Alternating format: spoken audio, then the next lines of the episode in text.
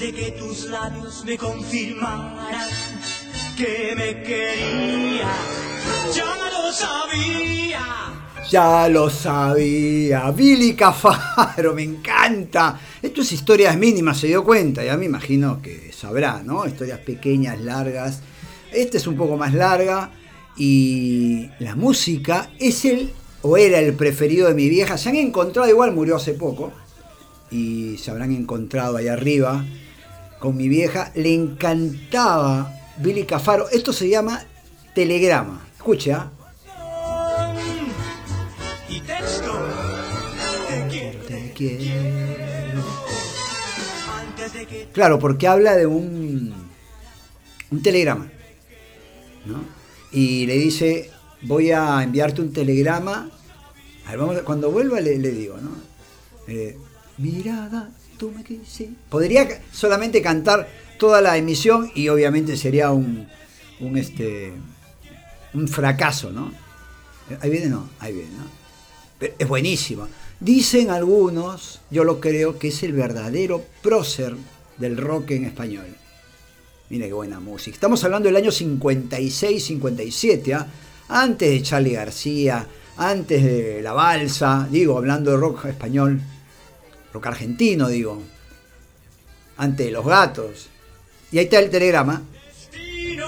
destino. Tu corazón, domicilio, cerca del cielo. Claro, y esto yo lo escuchaba con mi vieja, bailábamos, uy, si le cuento, me pongo a llorar. Y claro, habría que explicar a los jóvenes qué es un telegrama. Un telegrama era una... Tú ibas a un lugar, yo, yo eh, eh, soy de la época del telegrama, ojo, finales del telegrama. Pero yo me acuerdo haber ido a un lugar donde hacían telegramas, donde tú mandabas telegramas, que era en Barranco, yo viví en Barranco, y era en la, en la zona de la Bomba Grau. ¿no? Ahí al frente había una, una tiendita, un lugar, un local, donde tú mandabas un telegrama a mi, abuelita, me, me acuerdo que le mandamos con mi vieja, ¿no? Te esperamos, próximo domingo, este, te queremos. ¿no? Ahí. ¿Esto qué es? Sí, sí, sí, sí, sí, sí, sí. Es lo que espero que digas. Dime que si alguna vez. Que si alguna vez, dímelo por favor, dímelo en alemán o en francés o en el idioma que quieras. Bueno, y yo me acuerdo haber mandado un este, telegrama. Ponías eso, ¿no? Te esperamos domingo 8 de la mañana. Besos. ¿Por qué? Porque cada palabra costaba te esperamos, te esperamos, dos palabras. Domingo 8 de la mañana. Cinco palabras, ¿no? Besos, seis. Y te costaba cada palabra, no me acuerdo era un telegrama, ¿no? Era el, el tweet de, de- esos tiempos. A ver, y justamente hoy el programa tiene que ver con historias, ¿no? Porque a mí me encanta contar historias, me he pasado la vida contando historias, me he ganado mi pan contando historias, sí. ¿Esto qué hago? Yo lo he hecho toda mi vida. Esto, contar historias en la radio, en la televisión, escribiendo en algunos periódicos, eh, qué sé yo. Y la historia es maravillosa. Se ha hablado mucho sobre la importancia de las historias y cada vez que yo hablo no solamente de la importancia de los cuentos, de contar historias, sino de la importancia de la lectura, me remito a, las mil y una noches. Usted debe acordarse de la historia, ¿no? La de Cerezade, la del rey Shariar, un rey eh, del Medio Oriente que un día descubre que su esposa le engaña, ¿no? Y obviamente se venga. Estamos hablando de cultura del Medio Oriente, muy machista. Él era hermano del rey Shariar. Y va el rey Shariar a visitar a su hermano, ¿no? Y lo ve triste, le dice, ¿qué pasó? Bueno, lo que pasa es que encontré a mi esposa sacándome la vuelta y estoy muy deprimido, los he matado a todos, tipo bolero, ¿no? Y le dice, vamos.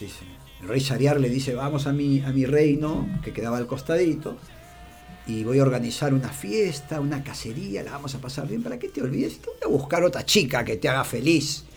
Y efectivamente, ¿no? Regresan al reino del rey Shariar, ¿y qué pasaba? Insisto, mundo árabe, machista. que el rey cuando regresa a su reino, esa redundancia mi hijo me diría, esa chaveada, el rey cuando regresa a su pueblo, pues este, encuentra a su esposa también, como le había pasado a su hermano, encuentra a su esposa sacándole la vuelta. ¿Esto qué es? A ver, vamos a ver. Esto es piti piti. Y, él dice, la mata por supuesto a la esposa y al, y al, tipo que, estaba con la esposa. Y los dos llegan a una conclusión que las mujeres son pues malas, ¿no? Insisto, mundo árabe, machista. ¿Y qué es lo que hacen? Dice el rey Shariar, de ahora en adelante todas las mujeres van a morir. Primero se va a casar conmigo, noche de bodas, una vez que consumo el, acto matrimonial, las mato. 12 y 5, 12 y 10 las mato. Todos los días va a ser así. Y efectivamente, viene chicas mayores de 18 años, vengan para acá, te casas conmigo, noche de bodas, te mato. Te al día siguiente, otra, y todos los días, ¿no? Hasta que una chica yerezada sabe, se da cuenta de esto y dice, no me toca todavía ir, soy muy joven, pero quiero ir porque tengo un plan para salvar a mi hermana, tenía una hermana y no quería, menor, no quería que le pasara eso. Y entonces va y le dice al rey, rey, yo sé que no me toca todavía, pero quiero casarme contigo porque quiero hacerte feliz y qué sé yo. Y el rey la mira, estaba linda, dice, bueno, nos casamos. Y se casan. Y claro, 12, 12 y cuarto, bueno, te tengo que matar, le dice, pero rey, yo he venido antes, no me tocaba casarme. Entonces lo que quiero es este, que me des un, un último deseo. Un último deseo, dice. Bueno, ¿cuál quieres? A ver si se puede, ¿no? Tampoco me vas a pedir una barbaridad. A ver, ¿qué me pides y yo veo si te doy? Esto, a ver, un ratito. Primero, personalidad la forma de encontrar tu amor. Busco los medios. Yo canto muy bien, por supuesto, como se imaginará. Todo el mundo canta bien, según uno. Bueno, personalidad es esto. Y le dice, bueno, ¿qué deseo quieres que te dé? Y ella le dice, quiero que me permitas que te cuente una historia. Reina, mire, ese, es tu deseo, que me cuentes una historia así. Bueno, cuéntame la historia, le dice el rey. Y bueno, le dice, ella le dice, bueno, había un chico que estaba en la calle, se llamaba Ladino, un día patea algo y resulta que era una lámpara, la limpia y sale un genio. Y le dice, te voy a conceder tres deseos. Y él se quedó pues impactado y cuando le dice, este, te voy a conceder los deseos, Cereza dice, bueno, ahí termina el cuento porque este cuento se, va contando por partes. Y la otra parte te la tengo que contar al día siguiente, no te la puedo contar ahora, así es la historia. Y se había quedado con la intriga el Xavier. Quería saber qué pasaba y le dijo, solo me lo puedes contar mañana, sí. Ah, te voy a matar. Bueno, pues no vas a saber el, fin de la historia del tipo que tiene esta, esta lámpara y el genio que le concede tres deseos. Y el, el rey se había quedado con la curiosidad y le dice, ¿sabes qué? Te voy a dar un día de vida. Pasa, llegan las 12. A si Elizade le dice, cuéntame la historia, el final de esa historia y te mato. Y le cuenta, ¿no? La historia de los tres deseos y todo eso. Y empalma con Ali Baba y los 40 ladrones. Porque Ali Baba daba una palabra y se abría una, una bóveda y entraban. Y hasta ahí nomás te cuento, le dice, porque lo demás te tengo que contar al día siguiente. Pero ¿cómo le dice? No, es que se cuenta solamente una parte, la otra parte se cuenta 24 horas después. Ah, mamita, dice. O sea que te tengo que dar otro día más de... Me tiene que dar otro día. Y así volvió al día siguiente, le cuenta la historia, le empalma con otra y así pasaron mil noches, por eso que se llama mil y una noches, mil y una noches.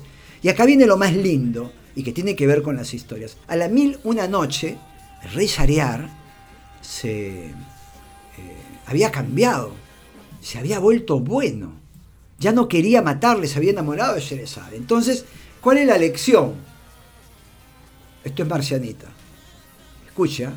Ignorada, marcianita.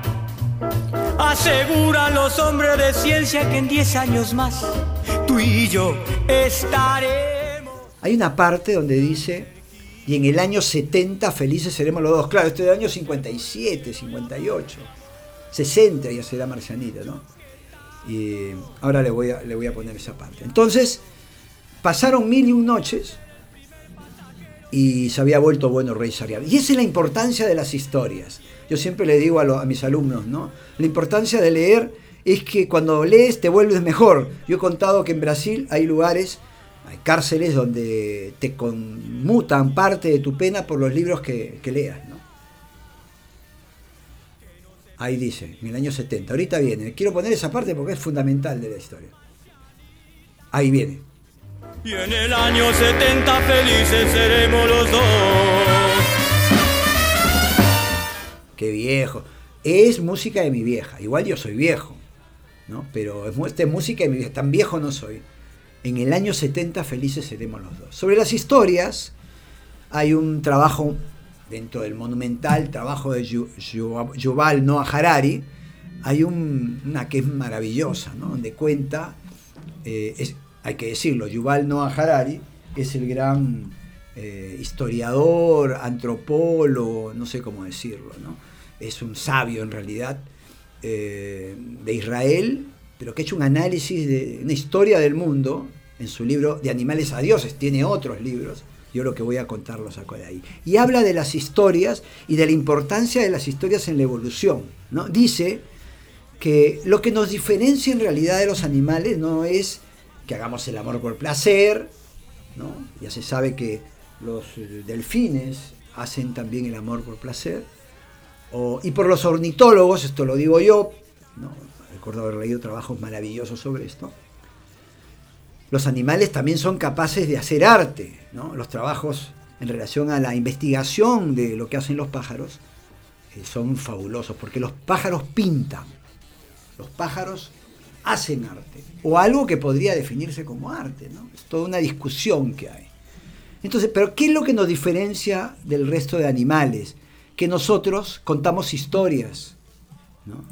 Dice eh, Yuvaldo Noah Harari, ¿no? Que uno, imagínense la selva, ¿no? Viene un animal que nos va, nos va a matar, pensemos en el hombre primitivo, en el casi mono, en el protohombre cuando venía un animal peligroso, los pájaros ah, gritaban y se iban volando. Cuando pasaba lo mismo pues con las arañas, con todo se iban, no tenían capacidad de reflexión en absoluto, simplemente por salvar su vida, lo que se llama el cerebro primitivo, plum, el cerebro reptílico, ¿no? Plum, huías. ¿Qué pasaba con el hombre? Cuando había un problema de algún peligro, ellos no solamente gritaban, sino que decía, por decir, ¿no? Ah, por, inventar algo, ¿no? Ahí viene un oso, es grande, tiene hambre, tiene sangre en el hocico, ¿no? Es, este, está gritando, está medio amargo. Es decir, todo eso era la historia. A diferencia del resto de animales que decían vuelen porque viene un, animal, un oso, un tigre, el hombre te contaba los detalles. Ese detalle es lo que nos hizo diferente. Ese detalle es el, la historia o el chismorreo, como lo llama Yuval Noah Harari. ¿no? Contar una historia fue fundamental para la, lo que llama también Noah Harari la revolución cognitiva. Gracias al cuento o al chisme formamos bandas de una gran cantidad de Homo sapiens. ¿no? Esa fue la diferencia con cualquier otra especie. ¿no? Y por supuesto en la historia está el origen del chisme, porque nos gusta el chisme. ¿no? Cuando uno va a un sitio y dice, oye, te cuento la última, no sabe lo que ha ocurrido, todo el mundo para la oreja. ¿no? Harari lo llama el chismorreo, ¿no? que es el detalle de la historia. Y de ahí viene el mito, y de ahí viene ya la evolución humana, ¿no? porque el mito sirvió para unir al grupo. Según las ciencias sociales, los humanos, lo que dicen los estudios, ¿no? al inicio era muy difícil formar grupos mayores a 150. ¿no? rudimentos de personas. ¿no? Es imposible gobernar un grupo mayor. El Homo sapiens lo pudo hacer gracias a que creó historias, creó mitos, y esos mitos nos hicieron creer en la posibilidad de ser uno a partir de muchos, ¿no? que teníamos cosas en común, que habían cosas que nos identificaban, digamos que el fútbol es un gran creador de mitos, no el maracanazo para los uruguayos, la bombonera para nosotros, ¿no? cada uno elegirá además a partir de sus particularidades de clubes, qué, cosas, qué, mito es el que lo representa. ¿no? Dice eh, Yuval Noah Harari en este libro maravilloso que recomiendo de Animales a Dioses. Hay numerosos estudios que respaldan, incluso hoy en día la inmensa mayoría de la comunicación humana, ya sea en forma de mensajes, de correo electrónico, de llamadas telefónicas o de columna de, periódica, de periódicos, es chismorreo. Los chismosos son el cuarto poder original, periodistas que informan a la sociedad y de esta manera la protegen de tramposos y gorrones. Claro, hablando del chisme, pero desde un punto de vista informativo. Yo siempre le digo a, los alumnos, yo enseño periodismo, que el periodista es curioso, es chismoso si quieren, pero siempre y cuando existan límites éticos también. No podemos meternos a la casa de alguien para obtener una información. La importancia de la historia. Hay que contarle a los chicos historias. Eso también crea vínculo. Hay un programa que yo he hecho sobre eso anterior y que le puede servir, ¿no? Porque las historias vuelven más tolerantes a los chicos ante la frustración, por ejemplo, entre otras cosas. Listo, 16 minutos, mamita, fue el más largo de todos. Creo que hablar de Billy Cafaro también aumentó el tiempo, no importa, acá nadie pone límite, los límites los pongo yo, los pongo yo, ojalá le haya gustado.